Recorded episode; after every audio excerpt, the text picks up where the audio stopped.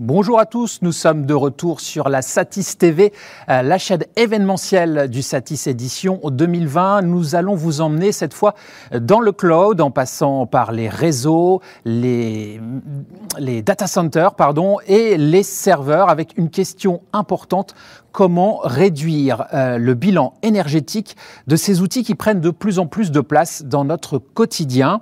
Euh, quelques chiffres à rappeler euh, en préambule. ils sont issus d'un article de Laure Caillos paru dans le journal du CNRS. Ils sont importants parce qu'ils sont assez révélateurs de la situation aujourd'hui énergivore de, de, nos outils. Donc les ordinateurs, les data centers, les réseaux engloutissent, engloutissent 10% de la consommation mondiale d'électricité sur les de 100 centrales nucléaires. Sur ces 10% euh, d'énergie dépensée, 30 sont dus au data center qui héberge nos données et plus surprenant, 40% de la consommation est liée au réseau euh, que l'on imagine pourtant être de simples tuyaux de circulation. Euh, si l'on considère la totalité de son cycle de vie, un simple envoi d'un email d'un mégaoctet équivaut à l'utilisation d'une ampoule de 60 watts pendant 25 minutes, soit l'équivalent de 20 grammes de CO2. Enfin, euh, pour euh, aborder euh, les solutions pour lesquelles des spécialistes travaillent, nous avons trois invités. Ils sont à distance et nous allons les retrouver dans quelques instants avec notamment Amine Chabouniko, fondateur et PDG, et PDG de Deep River. Bonjour Amine. Bonjour Fabrice. Nous avons Jonathan Klein, PDG de Trésorio, également à distance. Bonjour Fabrice. Nous avons Adrien Badina, directeur de l'innovation du groupe 2CR2I, 2CRSI, pardon. Oui, voilà, 2CRSI. Bonjour à tous. Bonjour. Alors, euh, déjà, peut-être je vais vous laisser euh, individuellement vous, vous présenter en quelques mots votre parcours et puis euh, la, votre société. On va commencer par Amine. Merci Fabrice. Euh, tout d'abord, je veux bien vous, euh, présenter mes, euh, mes, remerciements pour votre invitation. Je suis ravi de participer à cette table ronde. Euh, donc, je m'appelle Amine Chaboni, je suis dirigeant de la startup Depriver. Je suis docteur en automatique et traitement d'image de l'Université de Lorraine. Je suis aussi ingénieur en télécommunication depuis 2012. Euh, mon parcours professionnel euh, euh, date de 2012. j'ai commencé en tant que chercheur. j'ai travaillé dans pas mal de projets de recherche et développement dans les spécialités e-santé et télémédecine. Et j'ai participé aussi à des projets européens comme le projet Hypermed sur tout ce qui est télémédecine. ce projet a été élu meilleur projet en 2014 parmi 1000 projets d'innovation. Et euh, j'ai réalisé ma thèse euh, avec l'Université de Lorraine entre 2015 et 2017. Et aujourd'hui, je suis le, chef de l'entreprise euh, Deep River. D'accord. Alors, on va revenir à, à vous tout à l'heure, notamment sur cette partie médicale qui, on verra, est très, très intéressante par rapport à, à notre thématique. Jonathan Klein, PDG de Trésorio. Parlez-nous de Trésorio, Jonathan. Bonjour à tous. Euh, alors déjà un petit point sur euh, sur mon parcours. Euh, je suis diplômé de Sud de Corinthe, maintenant Neoma Business School, d'un master en finance entrepreneuriale. J'ai commencé ma carrière en tant que euh, banquier d'affaires sur des sujets d'introduction en bourse pour les PME technologiques. ça a titillé mon envie entrepreneuriale, ce qui m'a poussé à aller créer une ferronnerie d'art à Marrakech au Maroc. Euh, et ensuite, euh, je suis rentré en France. J'ai créé Trésorio. J'ai gagné en 2016 le prix du jeune entrepreneur de l'année. Euh, et je dirige depuis donc euh, Trésorio. Adrien Badina, directeur de l'innovation du groupe de CRSI. Oui, bonjour, Adrien. Merci pour cette invitation. Alors, euh, bon, ça fait euh, maintenant pas mal d'années que je suis dans le monde professionnel. Euh, depuis un peu avant les années 2000. Euh, j'ai toujours euh, baigné dans le monde informatique. J'ai eu ma propre structure et il y a presque huit ans, maintenant, j'ai rejoint le, le, groupe de CRSI euh, en étant différentes positions, aussi bien responsable de la R&D que euh, enfin, faire de l'avant-vente, chef de projet, bercé un peu dans le marketing et de manière assez naturelle, je me suis retrouvé responsable de l'innovation puisque chez nous, c'est transverse, on la retrouve partout dans l'intégralité de nos produits. Et euh, voilà, je suis à ce, poste depuis euh, bientôt deux ans. Voilà, donc euh, trois parcours euh, assez différents, mais qui, euh, on va le voir, vont vers un même objectif, donc celui de, réduire l'impact environnemental des données, des, serveurs. On va peut-être commencer par Amine. On a, on a commencé par vous en, tour de table. vous avez une thèse dans le domaine de la compression et de l'enrichissement de la vidéo. En quoi ça peut nous aider, ça, à sauver la planète? Euh, merci pour cette question. Euh, alors, euh, peut-être je vais revenir un peu en arrière avec votre introduction. Donc, quelques chiffres clés pour juste vous montrer l'importance de compresser et d'enrichir la donnée en même temps. Dans je peux commencer par le domaine médical. donc, premier chiffre 30% des images archivées dans le monde en 2010, ça vient de, des images médicales. Euh, un autre exemple, une vidéo euh, médicale endoscopique ORL, euh, qualité Full HD, pour l'enregistrer pendant deux heures en qualité native ou brute, ça va consommer à peu près 2,6 teraoctets d'espace de stockage. aussi un autre chiffre, 2,5 pétaoctets, le volume des mammographies stockées aux États-Unis en 2009. Euh, donc, vous voyez, déjà, dans le domaine médical, on voit bien la, quantité euh, gigantesque des, données euh, qu'on veut que ce soit stocké ou transmettre. je peux aussi donner des, chiffres dans le domaine, dans d'autres secteurs, comme la vidéosurveillance. Par exemple, en 2018, on a identifié plus que 12 000 euh, caméras de vidéosurveillance qui enregistrent des heures et des heures de, de vidéos, 24 heures sur 24, 7 jours sur 7 donc euh, vraiment une grosse quantité de données. Et euh, je termine par le secteur de la de gaming, des jeux vidéo. En 2014, euh, il y avait 1775 millions de joueurs de jeux vidéo qui enregistrent, qui échangent des données énormes tous les jours. Donc, c'est vraiment tout ça pour vraiment vous montrer la, consommation énorme de données aujourd'hui et les coûts engendrés ce chiffre à l'octet.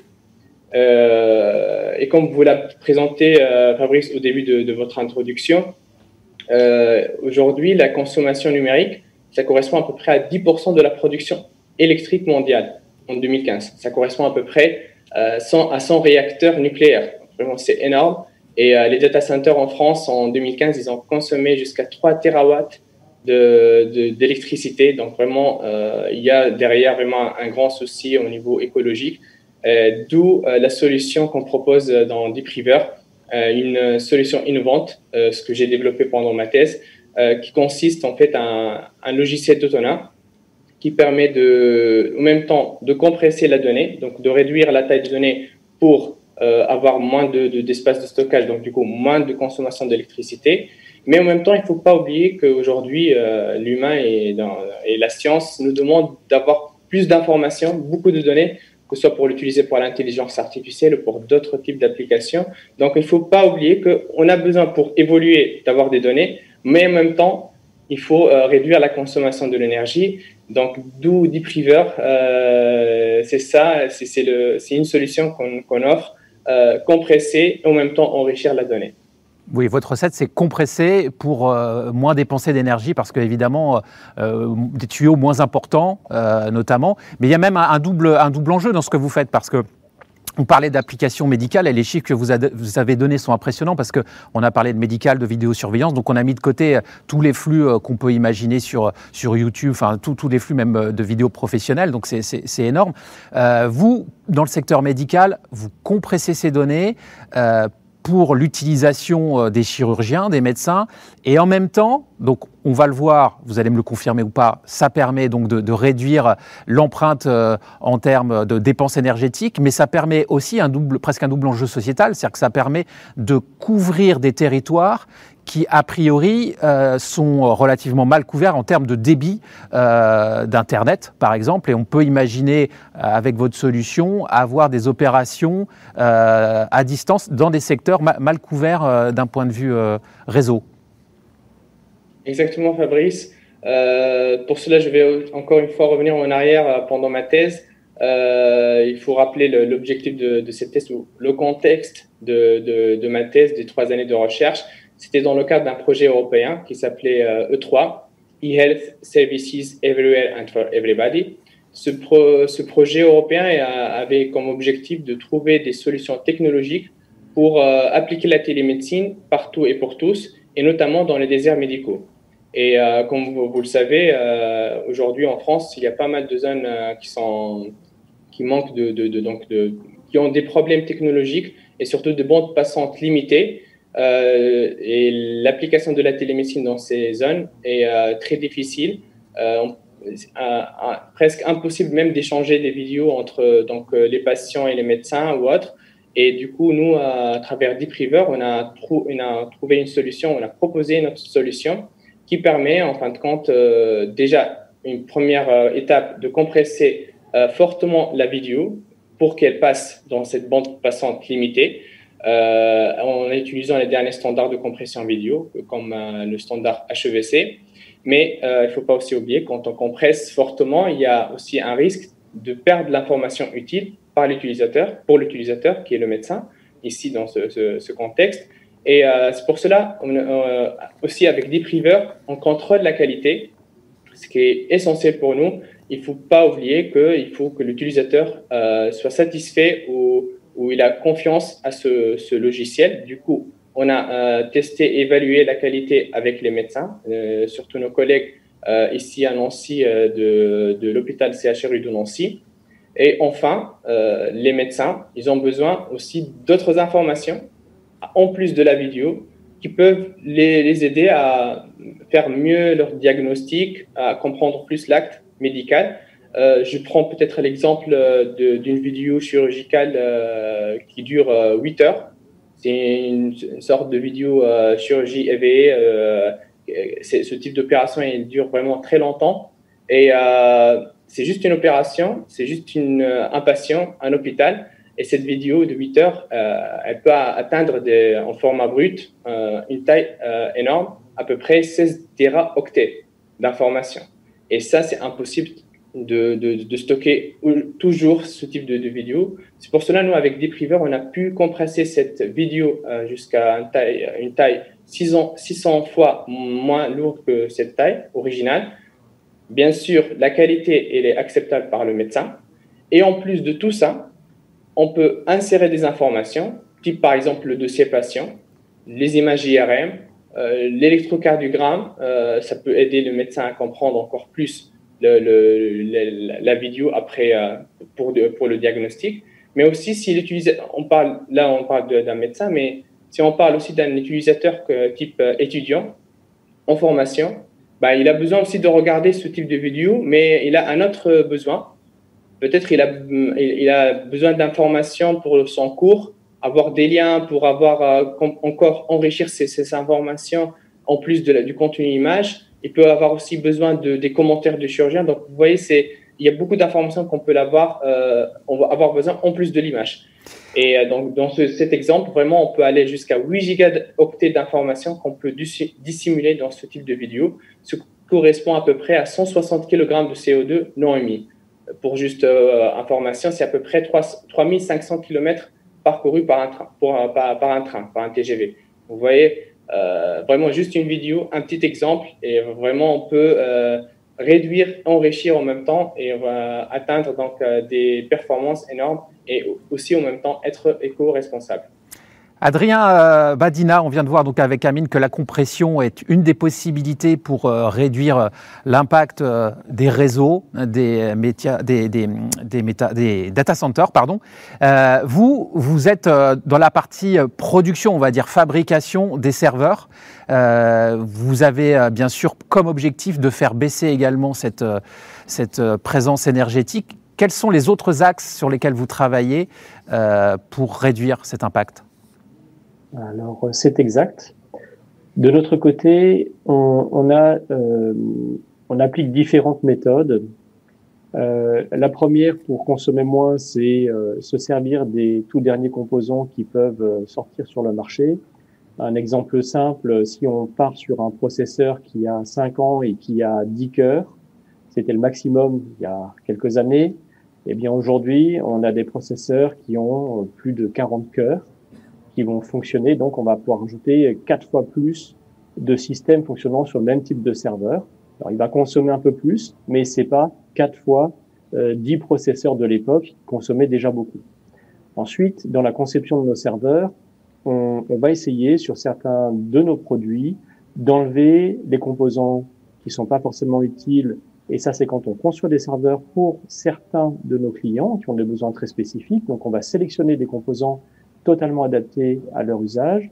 Et puis, euh, on va essayer, euh, avec nos produits Octopus, du moins on le fait avec nos produits Octopus, on enlève les ventilateurs qui se trouvent à l'intérieur euh, des serveurs habituellement pour refroidir euh, les radiateurs. Donc, euh, dans tous les serveurs, il y a plein de ventilateurs qui vont aspirer de l'air frais et qui vont euh, faire extraire de l'air chaud du, serveur. Et donc nous, on enlève euh, dans notre gamme de produits type Octopus, basé sur de l'open compute, donc ce sont des serveurs qui sont plus grands, euh, de type 21 pouces, et euh, on se retrouve avec une économie d'énergie de l'ordre de 23%. Alors on, pousse les choses un peu plus loin, on, va jusqu'à l'immersion des serveurs, c'est-à-dire qu'on va les plonger dans un liquide diélectrique qui qui ne va pas faire passer le courant électrique, donc hein, le, le, procédé électrique, et qui va absorber l'ensemble des calories du serveur. Ces mêmes calories qui sont dans ce liquide diélectrique vont euh, être échangées avec un circuit d'eau hein, autour de ce bac, et cette eau chaude peut être réutilisée, euh, enfin peut être utilisée, enfin dissipée en free cooling au-dessus du bâtiment, ou être utilisée, et donc on réutilise la chaleur fatale de nos serveurs. Alors justement, là, je vais me tourner vers euh, Jonathan Klein, euh, donc euh, PDG de, Trésorio. Justement, cette, cette activité, se détourner en fait le surplus d'énergie pour l'exploiter à bon escient, c'est aussi au cœur de vos activités? Effectivement, Trésorio souhaite proposer un cloud qui est à la fois inclusif, qui est sûr et qui est surtout éco-responsable. On l'a vu, il y a beaucoup d'innovations faites dans le domaine du logiciel à la recherche d'efficience. Cette recherche d'efficience, on la retrouve aussi chez les fabricants de serveurs. Euh, faire euh, mieux avec moins, finalement. Euh, nous, on l'a appliqué au secteur du cloud, dont le rôle est, de permettre à ces demandes, finalement, de discuter. Euh, permettre aux, données de voyager, d'être traitées, et tout ça dans des bonnes conditions.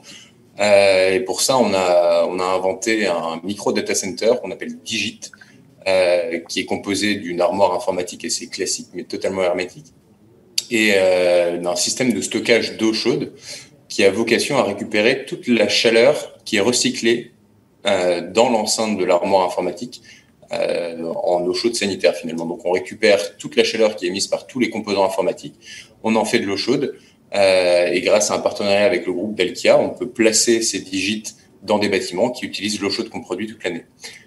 Et du coup, si on met l'emphase sur la consommation électrique des serveurs et du, du monde du digital, euh, on cherche aussi à rappeler que cette électricité, elle n'est pas, elle s'évanouit pas, euh, elle n'est pas perdue, elle est transformée en chaleur. Euh, et aujourd'hui, euh, c'est important de, de, puiser finalement dans cette réserve d'énergie que les data centers généralement perdent euh, dans l'air. Un petit chiffre aussi à, à rajouter, si on réussissait à recycler toute la chaleur des serveurs, des data centers français, on pourrait produire 4 milliards de douches par an. 6 mois de douches gratuites pour tous les Français euh, grâce à une énergie qui aujourd'hui est perdue. Ah oui, c'est énorme. Et on en est encore au stade euh, un peu de prototype où, où, vraiment les choses avancent? Et concrètement, euh, vous avez de plus en plus d'entreprises qui deviennent partenaires et qui, et qui font ce, ces choix? Oui, les, les choses avancent déjà puisque aujourd'hui tout le monde prend conscience euh, du problème écologique des, des data centers en particulier.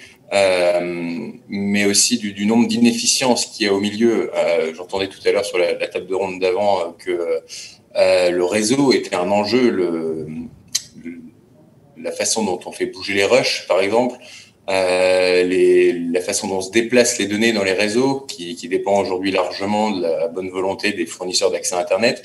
Euh, et qui répond pas à une logique d'efficience. Vos données, pour aller de l'autre côté d'une ville, vont peut-être passer par euh, un autre pays ou l'autre bout de la France.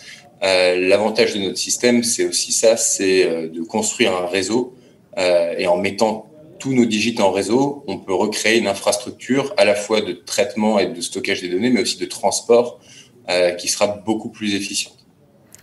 Adrien euh, Badina, vous aussi, vous, êtes euh, sur un secteur en pleine expansion, justement parce qu'on a pris euh, conscience que ce n'est pas seulement le pétrole, les voitures, les transports qui, réchauffent la planète? Ah Oui, oui, oui, c'est un sujet brûlant, s'il en est.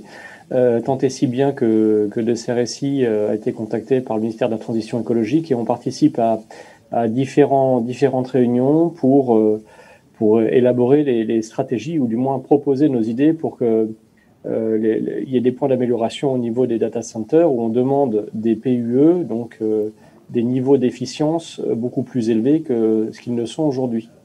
Donc on a des data centers qui, qui les, les, plus anciens vont consommer beaucoup d'énergie pour tout ce qui est autour de l'IT, à savoir ça peut, ça peut, être la lumière, ça peut être le réseau interne, ça peut être le, la climatisation forcément qui n'est plus de dernière génération. Et les, les batteries aussi qu'il faut recharger pour tout ce qui est euh, onduleur. Et dès lors que l'on met de, de l'infrastructure, enfin de l'IT dans ce data center, la consommation d'énergie euh, de, de, de l'IT est, est, bien inférieure à est inférieure à celle qui est consommée par le data center en propre. Donc on a un PUE qui est supérieur à 1, souvent presque 2, voire plus que 2, ça dépend des data centers. Et le but aujourd'hui, avec des solutions en immersion, on a des PUE qui se rapprochent de 1, euh, en dessous de 1,1 en général, c'est-à-dire que on utilise très peu d'énergie pour refroidir le matériel informatique par rapport à tout ce qu'il va consommer. Euh, donc euh, c'est vraiment quelque chose qui nous, qui nous, qui nous touche. On est fabricant de serveurs avec un esprit d'éco-conception, à savoir aussi que dans la fabrication de nos serveurs, on essaye de faire intervenir et on fait intervenir des partenaires qui sont dans un écosystème proche euh, de là où ils sont fabriqués. Alors que quand c'est à Strasbourg, parce que nous sommes à Strasbourg, hein, alors de CRSI, euh, société qui a été euh, fondée en 2004, euh, donc on est, on est une vieille start-up, mais on est toujours dans ce mode-là. On développe des produits en, propre ici à, à, Strasbourg et on fait intervenir des tauliers qui sont proches d'ici, des fabricants de composants informatiques qui sont dans la région de l'Alsace et on essaye de, de, de, tisser euh, des liens avec euh, des partenaires potentiels euh, comme, comme Tresorio ou avec lesquels on échange, on est capable de fabriquer des serveurs en France. voilà, avec, une, avec cet esprit d'éco-conception, on est plus proche de tout, donc on ne va pas faire venir des, des, châssis vides de Chine, hein, donc il n'y a pas d'avion, pas de bateau, voilà, c'est moins de CO2, c'est aussi euh, ben, recréer de l'économie locale. Et euh, ça permet de, à, nos, à nos partenaires d'employer ou d'embaucher hein, quand c'est nécessaire. Et euh, voilà, c'est quelque chose d'important pour nous. Alors on imagine qu'un serveur moins énergivore, ça coûte plus cher à fabriquer. Vous allez me dire, bah oui, mais on, doit s'y retrouver sur le, long terme puisqu'on dépense moins d'énergie. Alors ça peut être vrai, mais ça n'est pas forcément. En tout cas, ce que, ce que vous précisez dans, la suite de votre phrase est tout à fait exacte, c'est qu'à l'usage, euh, ça coûte moins cher, puisque ça consomme moins, ou c'est refroidi d'une manière différente. Euh, comme j'ai dit, nos, nos, un de nos clients nous a, voilà, nous a, nous a partagé des informations euh, et euh, il était satisfait de, plus de 20% d'économie d'énergie à l'usage euh, de, de, ces serveurs, ce que l'on constate aussi chez nous. Et voilà, c'est au départ le l'achat initial et peut être le même, peut coûter la même chose, mais ça consommera moins au final. Un peu comme les voitures de type hybride, par exemple, euh, comparé à une voiture essence traditionnelle ou diesel.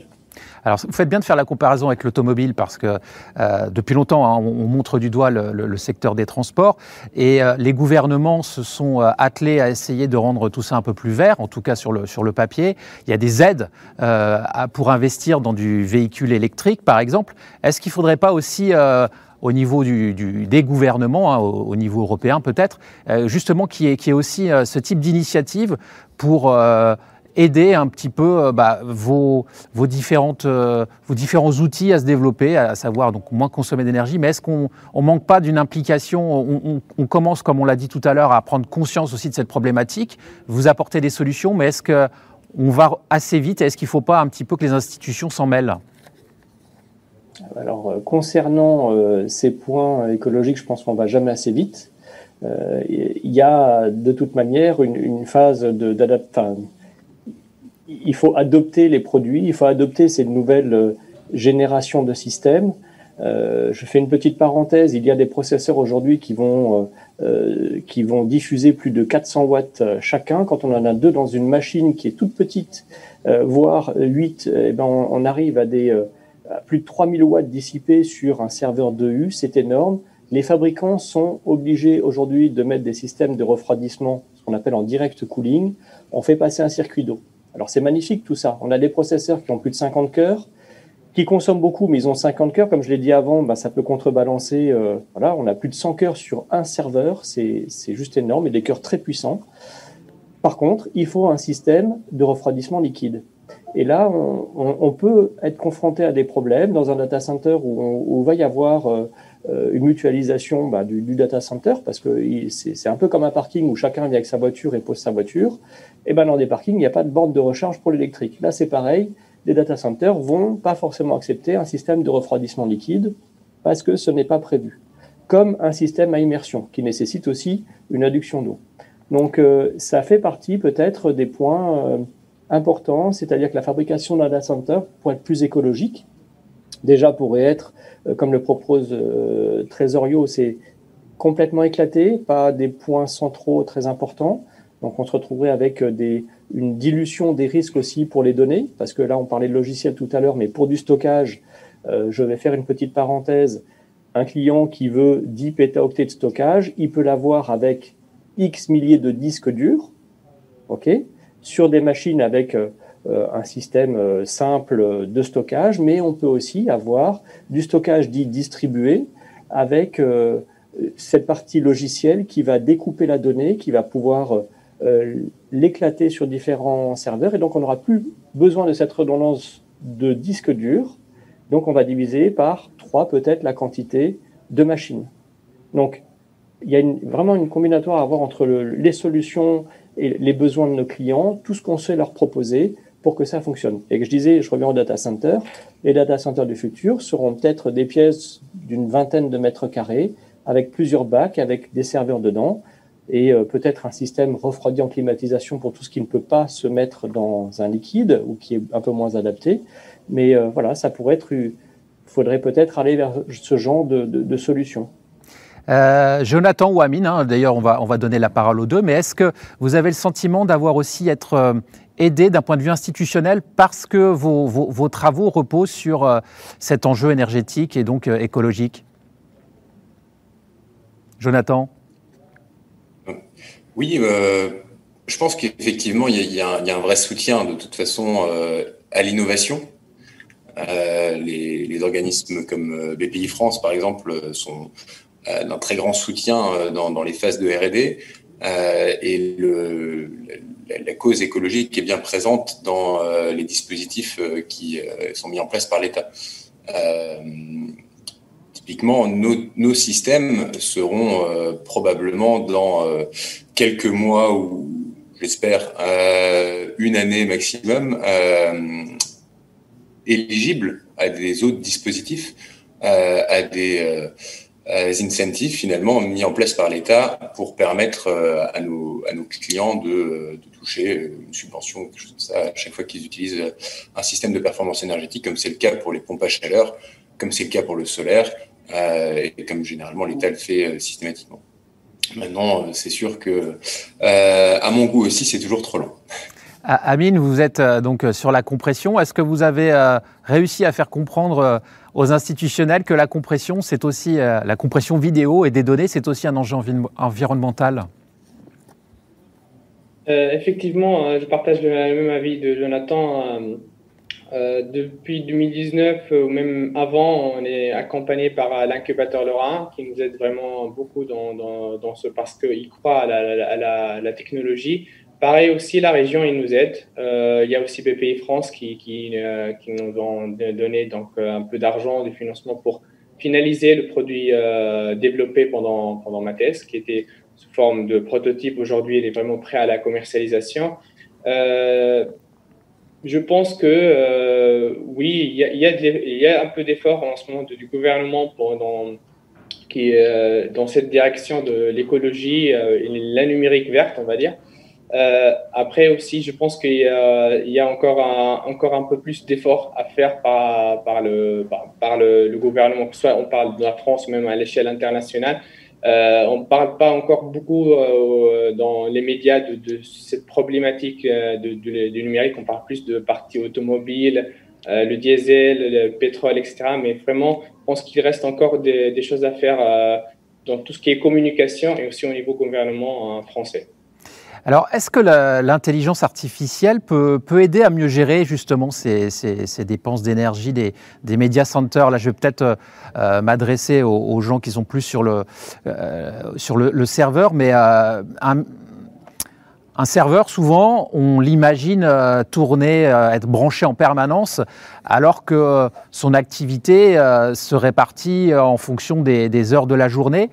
donc, j'imagine qu'il y a une gestion là-dedans. Mais voilà, est-ce que l'intelligence artificielle a son, mot à dire dans, cette gestion des, serveurs et, et, des, centres qui hébergent des dizaines et des centaines de serveurs? Adrien, peut-être? Oui, alors euh, ça me faisait penser à un article que j'ai lu il y a maintenant euh, quelques mois, peut-être euh, un an, voire deux ans. Il me semble que Google a mis en, place un système de, dit d'intelligence artificielle, c'est-à-dire ils recueillaient un maximum d'informations justement à l'usage de leur, enfin, l'usage de leur, serveur, ce qui fonctionnait, ce qui n'était pas fonctionné, de quelle manière ils fonctionnaient, afin d'optimiser complètement le fonctionnement du data center et ça leur a permis de faire de très grosses économies. Alors, ça demande forcément un effort, ça demande des données, une collecte de données. Tout le monde ne peut pas le faire, euh, mais euh, c'est quelque chose qui, euh, ça pourrait être une, idée à déployer de manière plus, plus importante. Mais aujourd'hui, est-ce que si c'est mal géré, vous accepteriez que quand vous regardez votre téléphone, vous êtes connecté sur votre site et vous faites votre recherche ou vous voulez regarder un mail et puis il va mettre trois minutes à venir? Aujourd'hui, tout le monde veut de l'instantanéité. Donc, euh, il faut que ce soit très, très optimisé. Donc, optimisé, ben, ça peut être la compression de données, ça peut être euh, de l'accès aux données plus rapide, ça peut être beaucoup de choses qui vont se mettre ensemble. C'est vraiment une combinaison de, de, choses qui vont permettre un, meilleur usage énergétique. Euh, mais euh, voilà, on, on, nous rend euh, accro à tous ces médias complètement dématérialisés et pour vivre, ils ont besoin d'énergie. Et euh, l'intelligence artificielle pourrait effectivement être une solution à, une meilleure gestion encore que celle que l'on peut faire aujourd'hui de manière manuelle, voire programmée déjà hein, avec euh, différentes solutions logicielles. Bien sûr, oui. Et la vitesse, hein, c'est de l'énergie, hein, euh, comme sur un moteur thermique. Jonathan, même question. L'intelligence artificielle, est-ce que c'est c'est un outil qui peut vous être utile, vous également? Oui, clairement. Oui. Donc, par intelligence artificielle, on entend beaucoup de choses aujourd'hui, euh, mais en tout cas, ces systèmes de, prédiction, que ce soit des pannes, des usages, euh, vont être très utiles. Euh, quand on parle de, serveur, ça dépend du format que prend ce serveur, entre le serveur que vous avez dans une entreprise qui est utilisé uniquement par, cette entreprise et qui potentiellement va servir deux heures par jour et, pas le reste du temps je suis pas sûr qu'il y ait beaucoup de choses à faire. Euh, par contre, c'est l'intérêt du cloud et de la mutualisation. En mutualisant toutes ces infrastructures, euh, on peut euh, les rendre extrêmement efficientes si on arrive à les allumer quand il faut, les allouer aux, bonnes ressources et, et, quand il le faut aussi. Et tout ça, ça nécessite pas mal de prédictions qui vient des données d'utilisation et justement aussi des, des qualités de service attendues. Euh, ça fait partie des, des, grands enjeux du cloud, réussir à devenir résilient, à s'auto-réparer, à s'auto-répliquer, euh, profiter du fait que les serveurs sont pas soumis aux mêmes risques, sont pas aux mêmes endroits, etc. Euh, tout en euh, mutualisant tout ça pour que chaque ressource soit utilisée presque à, à 100%. Euh, dans notre cas, typiquement, on aura aussi la capacité de déployer des tâches en fonction du besoin de chaleur du bâtiment qui nous héberge. Amine, euh, pour en revenir à, votre sujet, euh, la compression, on a, eu des exemples tout à l'heure euh, importants hein, dans la chirurgie et dans la médecine en général. Vous avez d'autres projets qui seraient plus, qui concerneraient plus, on va dire, l'audiovisuel grand public avec vos systèmes de compression? Effectivement, comme je l'ai dit tout à l'heure, j'ai parlé aussi de, des deux secteurs, la vidéosurveillance et aussi le secteur de tout ce qui est gaming, jeux vidéo. ces deux secteurs, ils sont, on, a, on, a, on a fait une étude de marché dans le cadre donc, de, de, d'un projet cette année. Et on a trouvé que dans ces deux secteurs, il y a vraiment un besoin, que ce soit de compresser, donc de réduire la, taille de la donnée, mais en même temps aussi de l'enrichissement et la synchronisation de l'information. Parce que, peut-être ce que j'ai oublié de le dire, de le mentionner tout à l'heure, euh, quand je dis enrichissement, aujourd'hui, on peut dire qu'en fin de compte, on, rajoute une information supplémentaire euh, dans un autre canal, mais euh, réellement Depriver, vraiment dans une image, dans les pixels d'image, de manière innovante, on essaie de, de, de, de plaquer ou d'intégrer ou d'insérer ces informations supplémentaires dans l'image ou dans la vidéo. Euh, donc, du coup, à la fin, on utilise un seul canal. Et le fait aussi de, de relier ces informations supplémentaires à la vidéo ou à l'image, ça permet aussi de synchroniser ces données qui sont un peu éparpillées. Et du coup, que ce soit dans le gaming, que ce soit dans la vidéosurveillance, on peut euh, avoir une sorte de... Donc, euh, à chaque instant, on a une information, un tagage de, l'information et ben, donc, du coup, oui, euh, il y a d'autres projets en cours. Donc, j'ai parlé de la vidéosurveillance, du gaming et aussi de manière générale dans tout ce qui est multimédia. Mais enrichir et, compresser, a priori, c'est un peu antinomique quand même. Hein. On, a du mal à imaginer qu'on peut enrichir une image en, en, réduisant sa, sa, taille. Exactement. C'est quand on parle compression et enrichissement, c'est vrai. On, va dire, mais comment ça, ça, ça peut se passer? Ben, Deep River, c'est la, la, réponse à cette, euh, à cette énigme. Euh, vraiment, c'est ça la, la, nouveauté dans cette technologie, c'est que euh, au même temps qu'on compresse la vidéo, parce que quel que soit pour transmettre ce qu'on utilise aujourd'hui comme système de vidéoconférence, euh, on peut pas le faire, on peut pas envoyer des informations en brut, il faut la compresser, mais pourquoi pas compresser en même temps euh, essayer d'aller chercher dans les pixels, dans les zones où on voit pas, en fait, le humain, il voit pas tout. Ben, on essaie d'insérer ces informations, de les, de les cacher. Et euh, pour l'utilisateur final, euh, c'est toujours euh, invisible. Tout est, il a toujours toutes les informations, tout est transparent. Mais par contre, pour le réellement, techniquement, c'est vraiment un seul canal, un seul support, une seule vidéo. Mais dedans, il y a des informations supplémentaires qui sont synchronisés, qui sont aussi, qui peuvent être, utilisés aussi même pour derrière pour de l'intelligence artificielle, parce que plus on enrichit, plus on, on, parle de données riches et derrière, ben, du coup, on peut appliquer l'intelligence artificielle euh, pour, euh, pour différents types euh, d'utilisation. Alors, on a beaucoup parlé d'énergie, mais il y a un aspect aussi important hein, dans, l'environnement, notamment, je pense, aux, serveurs, en tout cas tout ce qui est hardware, matériel, c'est le recyclage. Euh, qu'en est-il aujourd'hui du recyclage des, composants qui vont euh, équiper euh, les serveurs, qu'ils soient récents ou plus anciens? On en est où du recyclage? Jonathan? Alors, je pense qu'Adrien en parlera très bien aussi, mais pour, notre part, en tout cas, on travaille avec une société qui appartient au groupe BNP Paribas, qui s'appelle 3Step IT, et qui offre une un, beau produit euh, pour répondre à ce besoin, puisque euh, en tant que société de leasing, euh, ils pratiquent le recyclage à la fin de vie des serveurs, ce qui nous, nous permet d'avoir une infrastructure de recyclage de serveurs clé en main à travers le, service de leasing informatique. Adrien Badina, le recyclage Alors, effectivement, c'est un, un, point important. il y a deux différents aspects quand nous proposons des serveurs tout en un nos clients, ce sont leurs serveurs. On ne va pas forcément s'occuper du recyclage de leurs serveurs. C'est au client final de s'en occuper. En revanche, dans notre euh, gamme de produits Octopus, je disais qu'ils étaient basés sur une euh, architecture de type Open Compute. Donc, euh, ça s'appelle OCP. Ça a été, on va dire, propulsé un peu par Facebook. Et L'avantage de ces serveurs ou la manière dont ils sont fabriqués, c'est que dedans, on a enlevé, je vous ai dit, pour nos gammes Octopus, les ventilateurs, mais déjà, à l'origine, il n'y a pas d'alimentation. Ça veut dire que vous prenez un rack de serveurs et, euh, j'ai simplifié, mais au milieu du rack, il y a comme un serveur, mais ce sont que des modules d'alimentation qui vont transférer l'énergie à l'arrière du rack sur des barres qui vont monter et descendre sur toute la hauteur du rack. Et nos serveurs disposent d'un système de griffes qui va se brancher dessus. Donc, on a des serveurs qui n'ont pas d'alimentation. Ça veut dire que plutôt que d'avoir un serveur qui, après trois ans, euh, est à soit recyclé, soit être décommissionné, mais qui a deux alimentations qui fonctionnent parfaitement, euh, et dont on va plus savoir quoi faire, puisque les nouveaux serveurs ne pourront pas réutiliser ces alimentations ou les auront déjà intégrées, avec nos produits, on remplace simplement le serveur et les alimentations restent telles qu'elles sont. Alors pareil pour nos ventilateurs, on a mis des gros ventilateurs à l'arrière de nos racks.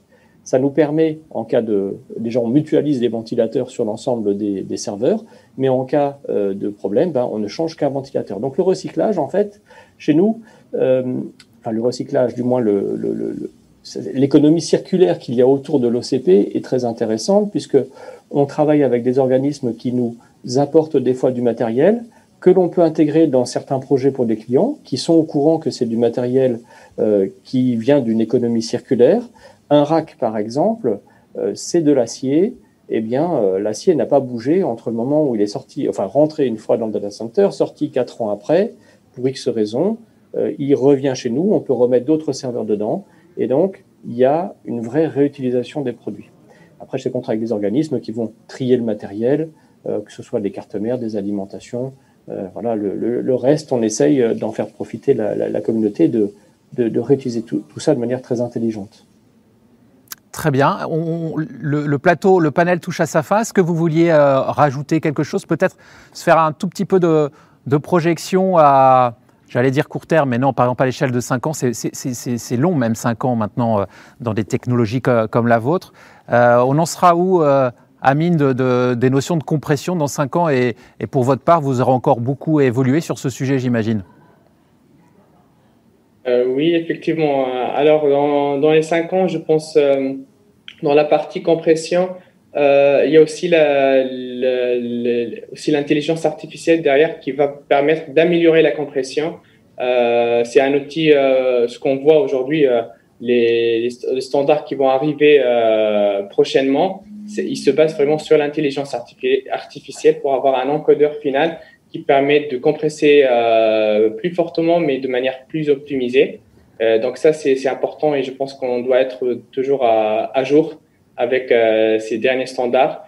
Euh, de notre côté, en tout cas, Deep River, on est encore une jeune startup. Hein, on est créé euh, depuis 2019. On est à un stade de commercialisation. On cherche nos premiers clients. Je pense d'ici cinq ans, vraiment, je je crois beaucoup à la, la révolution du monde de, multimédia, que ce soit l'image ou la vidéo. le fait de compresser et en même temps enrichir, ça, je vois qu'on on peut faire plein de choses avec ce, ces, ces, deux notions, mais en, en parallèle. Jonathan, Trésorio dans 5 ans ou ses applications en tout cas. Dans 5 ans, j'espère que ce sera une, une présence mondiale, euh, puisqu'on a une technologie qui fonctionne partout pareil finalement et que tout le monde aime les douches chaudes. Euh, j'espère aussi qu'on aura réussi à capter tout un tas de flux diversifiés pour montrer que euh, notre technologie se limite pas juste à quelques cas d'usage, euh, et pour euh, le secteur en, en, en général, euh, je pense que l'industrie audiovisuelle aura rempli tous les disques durs de la planète d'ici là. Euh, et euh, en tout cas, de nouveaux systèmes devront apparaître. quand on voit le, le volume de données qu'on s'apprête à, à, générer dans les prochaines années, avec la digitalisation de plein de processus et aussi avec les objets connectés, il, il, va, il va falloir être créatif. Euh, mais il y a beaucoup de technologies qui émergent qui devraient nous aider à, à, faire face. Je pense que le serveur refroidi à air aura disparu d'ici là aussi et sera remplacé intégralement par des solutions par immersion, comme mentionné Adrien, ou, ou par refroidissement liquide. Euh, mais euh, ça va être une grande course technologique. Adrien Badina, pour conclure, donc euh, le serveur euh, immergé, c'est vraiment la solution euh, pour les cinq ans à venir Écoutez, euh, chez, chez De CRSI, euh, on, on, voit ça en trois étapes. La première, c'était réduire la consommation des serveurs. La deuxième, c'est le reuse énergétique, c'est-à-dire utiliser la chaleur fatale qui provient des serveurs. Et la troisième étape, d'ici quelques années pour nous, c'est d'essayer de transformer cela en énergie. Donc recréer peut-être de l'électricité. Ça reste dans les projets, c'est de la R&D, c'est très avancé. Euh, après, à titre euh, personnel, euh, je pense que des cours de sobriété numérique pour les plus jeunes pourraient être intéressants aussi, puisque les notions de consommation se font aussi, comme vous l'avez dit tout à l'heure, par les téléphones. Le nombre de de vidéos regardées. Bon, est-ce vraiment nécessaire? Au final, je ne sais pas. Ça fait peut-être du bien, mais est-ce que c'est nécessaire? Bon, ben voilà, c'était peut-être un grand débat philosophique, mais en tout cas, apprendre à maîtriser ces gestes d'usage. Euh, alors bon, je ne vais pas me tirer une balle dans le pied non plus. Hein. On fabrique des serveurs parce que les clients en ont besoin, mais euh, c'est quand même quelque chose qui est important. Si euh, on ne veut pas que tout explose, avec l'arrivée de la 5G, ben, ça va être encore plus complexe, plus de débit, plus de données, plus de plus d'informations à traiter. Donc tout ne passe pas par la technologie, mais aussi par la raison euh, de l'humain. Merci à tous, messieurs, de nous avoir euh, rejoints sur ce panel. À très bientôt, j'espère. Et puis, euh, vous restez devant Satis TV avec deux prochaines conférences. À bientôt. Ciao.